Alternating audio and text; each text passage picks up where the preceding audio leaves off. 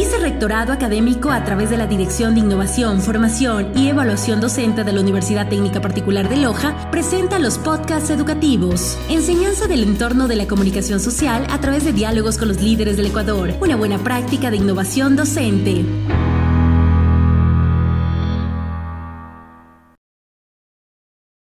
Bienvenidos al programa Enseñanza del entorno de la comunicación social a través de diálogos con líderes del Ecuador. Mi nombre es Estefanía Jiménez, pertenezco a la carrera de comunicación social y en esta ocasión tendremos un invitado especial con el que hablaremos sobre la protección de la flora y la fauna urbana.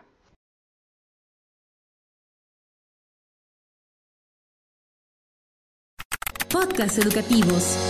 Enseñanza del entorno de la comunicación social a través de diálogos con los líderes del Ecuador. Una buena práctica de innovación docente auspiciada por el Vicerrectorado Académico a través de la Dirección de Innovación, Formación y Evaluación Docente, con el apoyo del Grupo de Investigación, Comunicación y Cultura Audiovisual del Departamento Ciencias de la Comunicación de la Universidad Técnica Particular de Loja.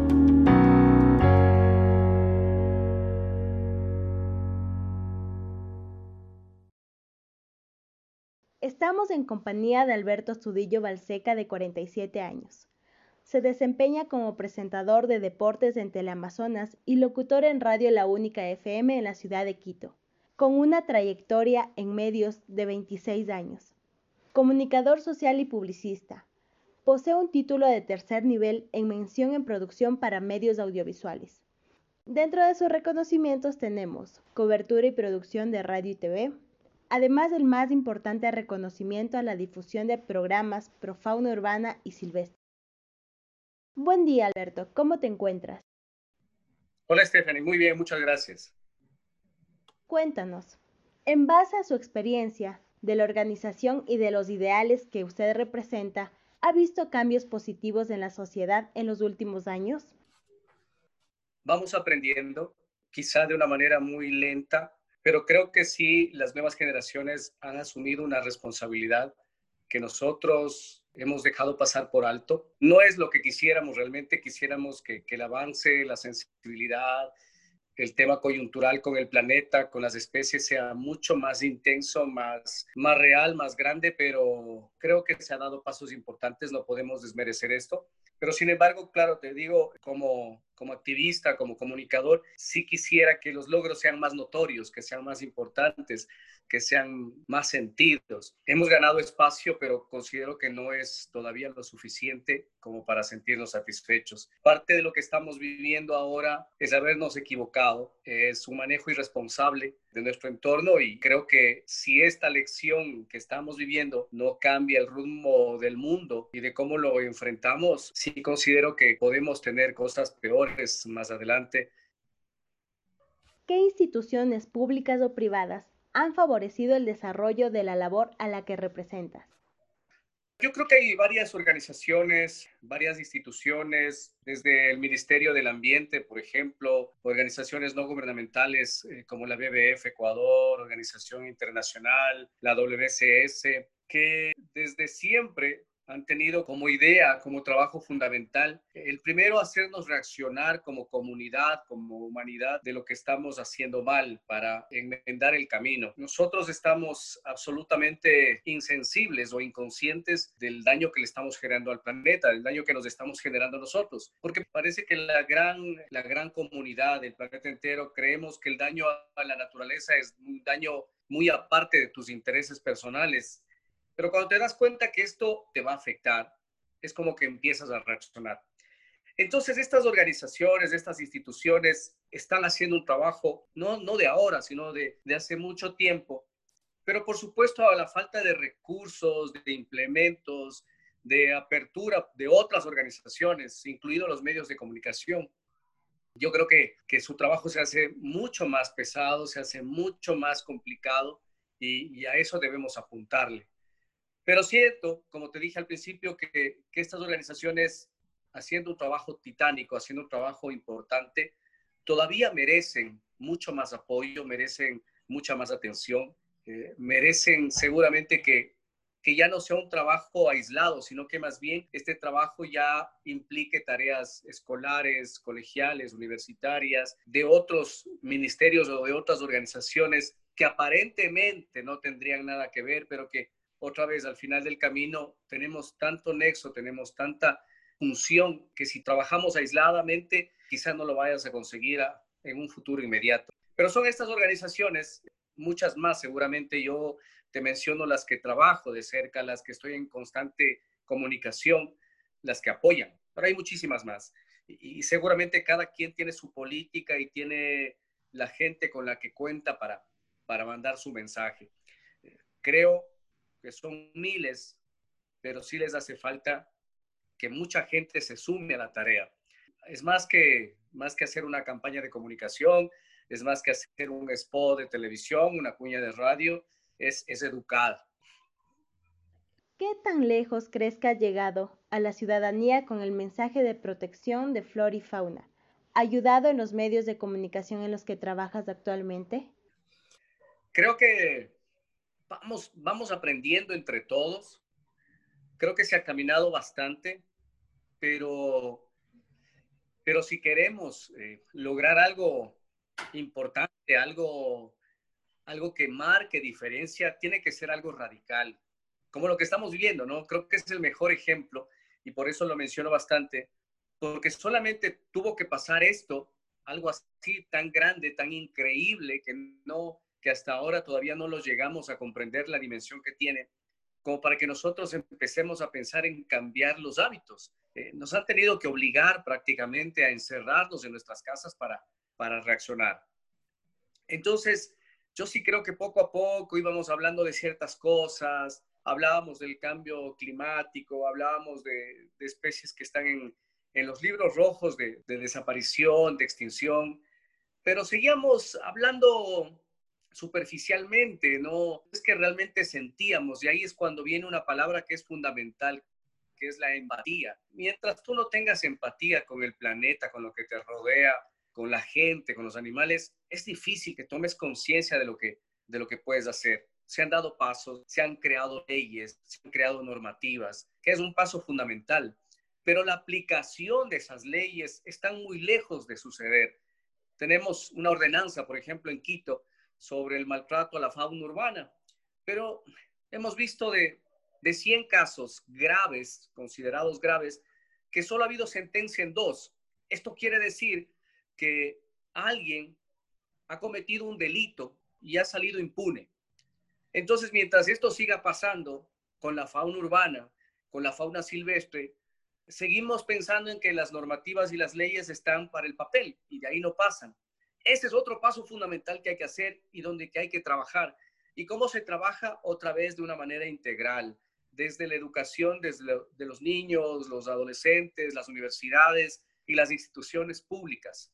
El municipio crea una campaña, una campaña que, tiene un tiempo de duración y puede ser riquísima eh, ilustrativamente, pero si esa campaña no desemboca en que los jueces, las autoridades sancionen a los infractores, seguramente que es, plata botada, eh, no hay una inversión realmente en educación y, y no avanzas. ¿De qué manera has logrado cambios importantes en la sociedad? en torno a la organización a la que representas? Lo hemos conseguido tomando ejemplos importantes de otros países, de otras ciudades que han trabajado por muchísimo tiempo en este aspecto y han dado resultados óptimos y, lo han hecho tangible. Entonces, por ejemplo, sociedades como, si nos vamos a Europa, sociedades como la holandesa ya tienen un un sistema conjunto integral sobre el trato a la fauna urbana. Entonces, esto, más la normativa, más la ley, más la educación, ha creado un programa realmente importante de cero animales en la calle, de adopción y no compra. No es que ha prohibido la venta tampoco, pero cuesta mucho más y pagas mucho más impuestos y además la multa por un animal comprado es mucho más grande que cuando es un animal adoptado. Entonces, todas esas cosas hacen que la sociedad, lamentablemente, a veces aprendemos más por, por la rigidez de una normativa que por la empatía que sentimos. Eh, si estamos conscientes de lo que estamos viviendo, creo que eh, a veces no nos queda otra, otra solución que castigar, que sancionar para aprender. Entonces yo creo que tomando estos ejemplos, los ejemplos más cercanos, por ejemplo, en Buenos Aires ya tienen un programa de cuidado de mascotas adoptadas, que además ha generado una municipalidad que ha generado trabajo para personas con empatía hacia los animales y ha generado que adopten más la gente que tiene departamentos pequeños, porque ellos los sacan a los parques y están cuidados. Entonces, todo esto es integral. Entonces, cuando tomamos estos ejemplos y proponemos acá en ciudades eh, en Ecuador, hemos tenido buenos acercamientos y lo que suele pasar acá, que a pesar de que no es tan positivo, resulta al final del día ser positivo, es que nos dicen, a ver, no hay presupuesto para esto tan grande, pero tenemos para esto, para esto que es más pequeño y que es más manejable en nuestra realidad económica y social. Pero es mejor tener esta realidad pequeña que ya empieza a ser un camino a no tener nada, a seguir envenenando perros en las calles, a seguir botando veneno para eh, hacer la denominada descanización, eh, que terminas afectando a la fauna silvestre también, porque es un círculo vicioso y eso la gente todavía no, no, no, se percata. Entonces, tomando estos ejemplos, hemos tomado de ejemplo a Holanda, hemos tomado de ejemplo a Argentina, hemos tomado de ejemplo a, Bogotá, a Colombia, como una de las normativas más estrictas en cuanto al, maltrato de, fauna urbana.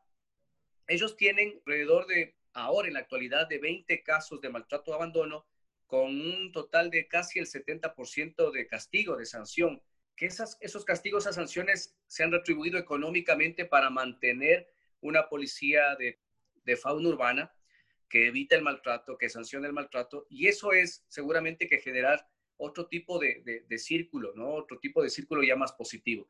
Entonces, todo esto hemos eh, usado de ejemplo, hemos dado charlas con, municipios, con organizaciones políticas que, que, ya nos han abierto las puertas y que han visto con buenos ojos el tema. ¿Cuál es el factor principal para elegir una dieta vegana? Eh, el tema vegano es, es un tema eh, muy personal mío porque eh, cuando empiezas a defender la vida, no, no, no quiero decir a los animales, cuando empiezas a defender la vida, cuando empiezas a ser un poco más respetuoso con lo que te rodea, te encuentras que la industrialización del alimento es eh, demasiado grotesco, es demasiado ajeno a una tarea de convivencia con el planeta. El hecho de que tú tengas eh, tu mesa un, pollo, eh, un chancho. Eso quiere decir que ha atravesado un proceso de industrialización realmente grosero, realmente violento, vil, por la cantidad de gente que, que, vivimos, que estamos en el planeta. Lo que hoy consumimos es básicamente resultado de la industrialización, de muchas hormonas, de muchos, muchos químicos, de, de, unos lugares de encierro realmente desastrosos que, que las personas que trabajan en esos sitios enferman. ¿Cómo obtienes el reconocimiento a la difusión de profauna urbana y silvestre? Yo creo que el mejor reconocimiento es cuando, cuando logras algo que, que, buscas sin, sin, un afán de, de, protagonismo, sin un afán de, de conseguir algo a cambio. Eh, yo creo que el reconocimiento que, que, yo espero es que, esto funcione, ¿no? Que esto realmente haga un cambio en la sociedad, haga un, cambio de chile en, las nuevas generaciones y podamos, y podamos ser más sensibles. Creo que ese sería el mejor reconocimiento, que en algún momento no tengamos tantas organizaciones de rescate eh, llenas además, sino que tengamos una sociedad mucho más justa, más empática, que, que podamos tener normativas que no se usen, eh, que, se queden en el papel porque no las usamos, no por necesidad, no porque no necesitemos usarlas, sino porque ya no existe maltrato, ya no existe abandono.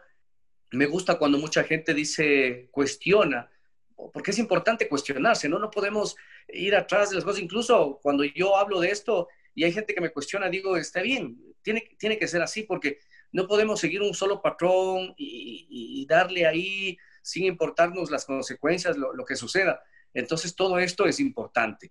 Y yo creo que ese reconocimiento es que, que podamos cambiar, que podamos, que podamos generar un cambio eh, positivo, que podamos generar que, que la sociedad sea mucho más sensible.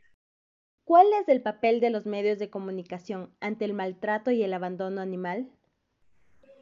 Todavía no lo han analizado como en su esencia lo que está generando. Entonces, no lo quieren abordar como, como merece, pero, pero te insisto, yo sí creo que va a haber, va a llegar un momento en que los medios de comunicación, así como se abrieron a las redes sociales, cuando en su momento pensaron que era un capricho de los muchachos el tener las redes sociales, cuando se dieron cuenta lo grande que se hizo, los medios de comunicación tuvieron que adaptarse a las redes sociales, yo creo que es un tema así, ¿no?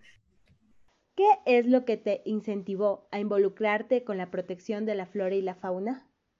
Que los animales para mí son unos seres maravillosos, son increíbles. Solo, solo verlos a mí me cautiva, me, me emociona, me, me parece que es algo eh, indescriptible. Cuando a mí me hablan de, de, Dios, de todo esto, de la creación, digo, eso, eso es la creación, ¿no? Eso es Dios, eh, esto que nos rodea. Eso, eso ya es para mí un incentivo, eso para mí me motiva muchísimo.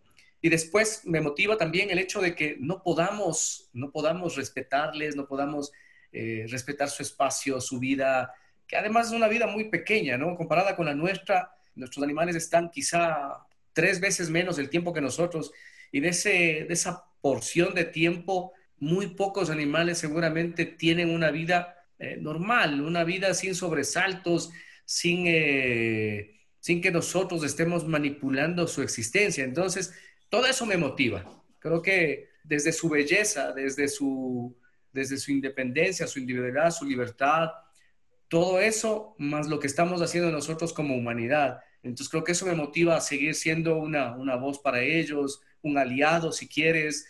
Me gusta cuando, cuando en mi casa, mi familia también tocan el tema porque creo que eh, no, no, no les he influenciado, sino que más bien les he hecho mirar con otros ojos esta relación que deberíamos tener con el planeta entero, ¿no? Con, con, la fauna, con la flora, el hecho de quedarte deslumbrado, deslumbrada por, por una flor, por una planta, por un árbol, por un lugar mágico lleno de, de agua, todo esto es, es lo que a mí me incentiva, ¿no? Y además, yo creo que viviendo en el Ecuador, este país que es increíble, creo que nacer acá en el Ecuador es haber nacido privilegiados, aunque no nos damos cuenta, aunque no queremos creer, yo sí creo que somos privilegiados de haber nacido acá, que en menos de dos horas tienes ya playa, en menos de dos horas puedes estar en una cima la más cercana al sol. Todas esas cosas hace que, que en algún momento digas, tengo que ser la voz de este, de este pedazo de, de, de paraíso, ¿no? Tengo que ser una, un apoyo. Todo eso me motiva, todo eso me incentiva.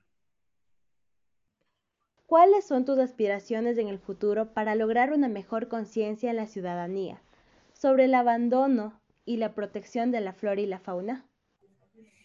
Que tengamos más espacio, que las organizaciones se preparen de mejor manera para educar, que las organizaciones se capaciten de mejor manera para cuidar, que las instituciones eh, educativas toquen el tema que ya en una parrilla educativa tengamos fauna, flora. Ecuador podría ser un ejemplo para Latinoamérica sobre este tema, más eh, reconociéndole como un país mega biodiverso.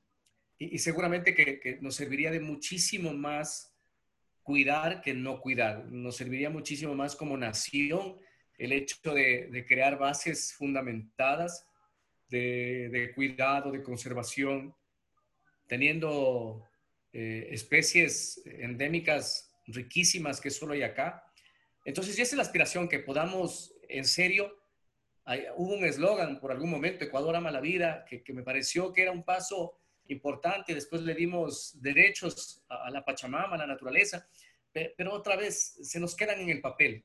Yo creo que ojalá, pero las nuevas autoridades sí, sí tomen como el Ministerio de, de Ambiente con la importancia que, que merece, ¿no? Hemos tenido ministros de ambiente que, que saben, creo que menos de ambiente que yo, que yo no soy ambientalista, que no soy biólogo.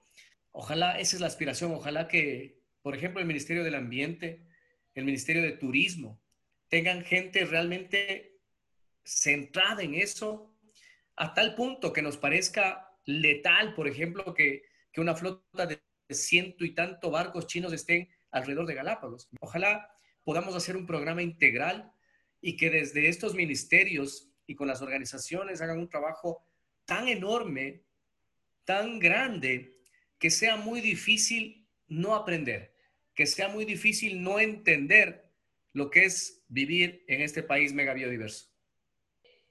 ¿Cuál crees tú que es el factor psicológico u otros factores que existan para que se dé el maltrato animal y daño hacia la naturaleza? Este es un tema bien difícil, pero verificado hasta la saciedad, comprobado hasta la saciedad. El principal factor es la imitación de lo que vives. La persona que es violenta con los animales es una persona violentada. Es una persona que o está atravesando o atravesó un símil con lo que está viviendo el animal. El encierro, el olvido de, de nuestra fauna urbana, por ejemplo, solamente es el reflejo de lo que siente una persona. El olvido que siente una persona, la frustración que siente una persona, el odio que siente una persona, el hambre que siente una persona, lo va trasladando a un ser inferior. Hay una caricatura de uno de los mejores psicólogos europeos en el que él refleja el maltrato de un hombre que es maltratado por la sociedad, la cacería que para muchos la, bautizaron de cacería deportiva para tapar, para tapiñar algo que, que no sientes. Ese es un reflejo terrible de una sociedad que busca en un arma algo que no puedes con la razón, algo que no puedes con la sensación. Entonces, ese es el mejor reflejo. Por eso, cuando tú ves a un maltratador de animales, estás seguramente que muy cercano a un maltratador de personas. Es el mejor reflejo psicológico. Y eso deberíamos entender. La mayoría de casos estudiados, analizados, de esta gente que llega a grabarse maltratando un animal, tarde o temprano, tarde o temprano llega hacer lo mismo con un similar, con un ser humano.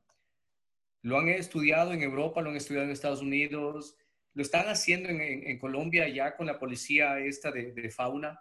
Han descubierto muchos casos realmente críticos, empezando por el maltrato animal. ¿Cuál es tu mensaje a la ciudadanía para que apoyen a las instituciones protectoras de flora y fauna?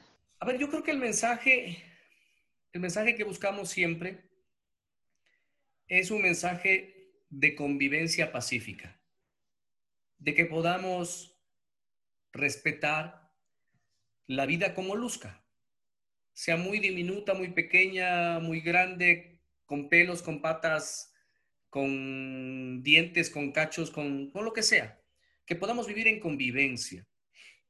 Y esto solamente es posible cuando entendemos la razón de ser, la razón de estar. Cada animal en este planeta cumple una función. Así no me parezca a mí, así no te parezca a ti, cumple una función. Y si nosotros seguimos atentando contra ese animal y esa función, por muy pequeña, diminuta que te parezca, llega el momento en que te termina por afectar a ti. Y es lo que estamos viviendo con el COVID-19, exactamente. Hemos tenido eh, el abuso de nuestra fauna silvestre, esta mezcla, esta zoonosis, para, para hablarlo con propiedad, que terminó afectándonos a nosotros y terminó encerrándonos a nosotros. Seguramente los grandes países empezarán a pensar eh, mucho más detenidamente el hecho de, propiciar, de propinar estas, estas mezclas, estas conjunciones de animales silvestres con animales de consumo? ¿O vamos a seguir viviendo esto? Creo que el COVID ha sido extremadamente duro en, en lo económico, en lo anímico, pero lo que tenemos que estar claros es que puede ser peor. Y está en nuestras manos. Está en nuestras manos el hacer una sola cosa, convivir pacíficamente, convivir responsablemente, convivir con responsabilidad. Ese sería el mensaje eh, entre todos, ¿no? Eh, todavía hay, hay, muchos niños que cuando ven una araña le aplastan hasta desintegrarla, hasta que desaparezca, porque tienes miedo. Eh, pero cuando reconoces tu miedo, lo enfrentas y utilizas alternativas para, para no verte afectado, creo que esa es, es la parte de convivencia que uno dice, ¿no? Cuando empiezas a tener empatía, hay situaciones consideradas por supuesto, de, extrema urgencia, de miedo y todo, que, son entendibles, pero empiezas a convivir. Eh, no podemos seguir pensando en que podemos seguir metiéndonos hacia el oriente, hacia las tierras vírgenes, sin que tengamos un problema de zoonosis, sin que veamos afectado un hábitat y ese, y ese animal de ese hábitat quiera introducirse en nuestro hábitat. Entonces, no, no estamos tan, tan ajenos y, tenemos que seguir aprendiendo. Y creo que la clave es eso, ¿no? Convivir, convivencia, empatía. Podcast educativos.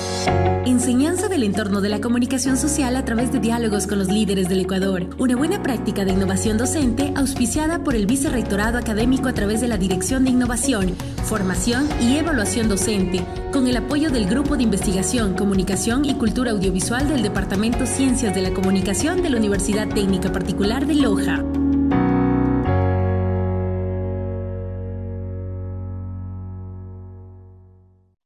Hemos llegado a la parte final de nuestro programa, con un mensaje especial. Ama la flora, ama la fauna, todos somos seres vivos. Muchas gracias, hasta una próxima oportunidad.